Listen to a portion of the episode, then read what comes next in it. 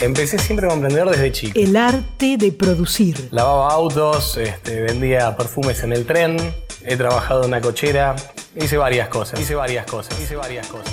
Emprendimientos, cooperativas y pymes regionales en Radio Nacional. Empezamos en el 91 con esponjas de viruta de acero, luego continuamos con tarugos de plástico, que es el sector que ahora estamos, y, y luego tornillos para, para fijación.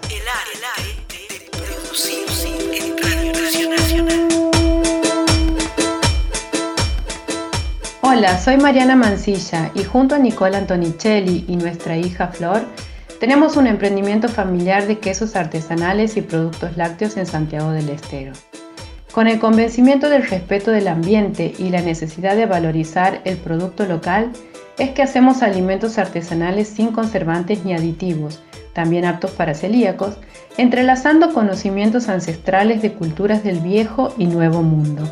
El arte de producir.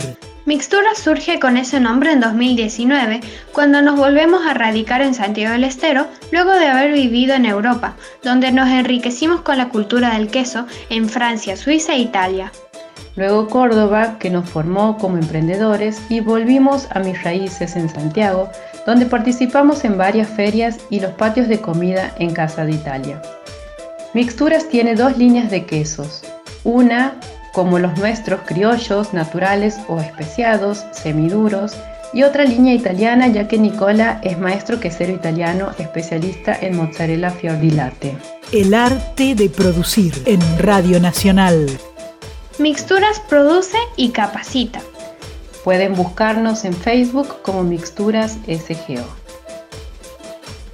Emprendimientos, cooperativas y pymes regionales en Radio Nacional.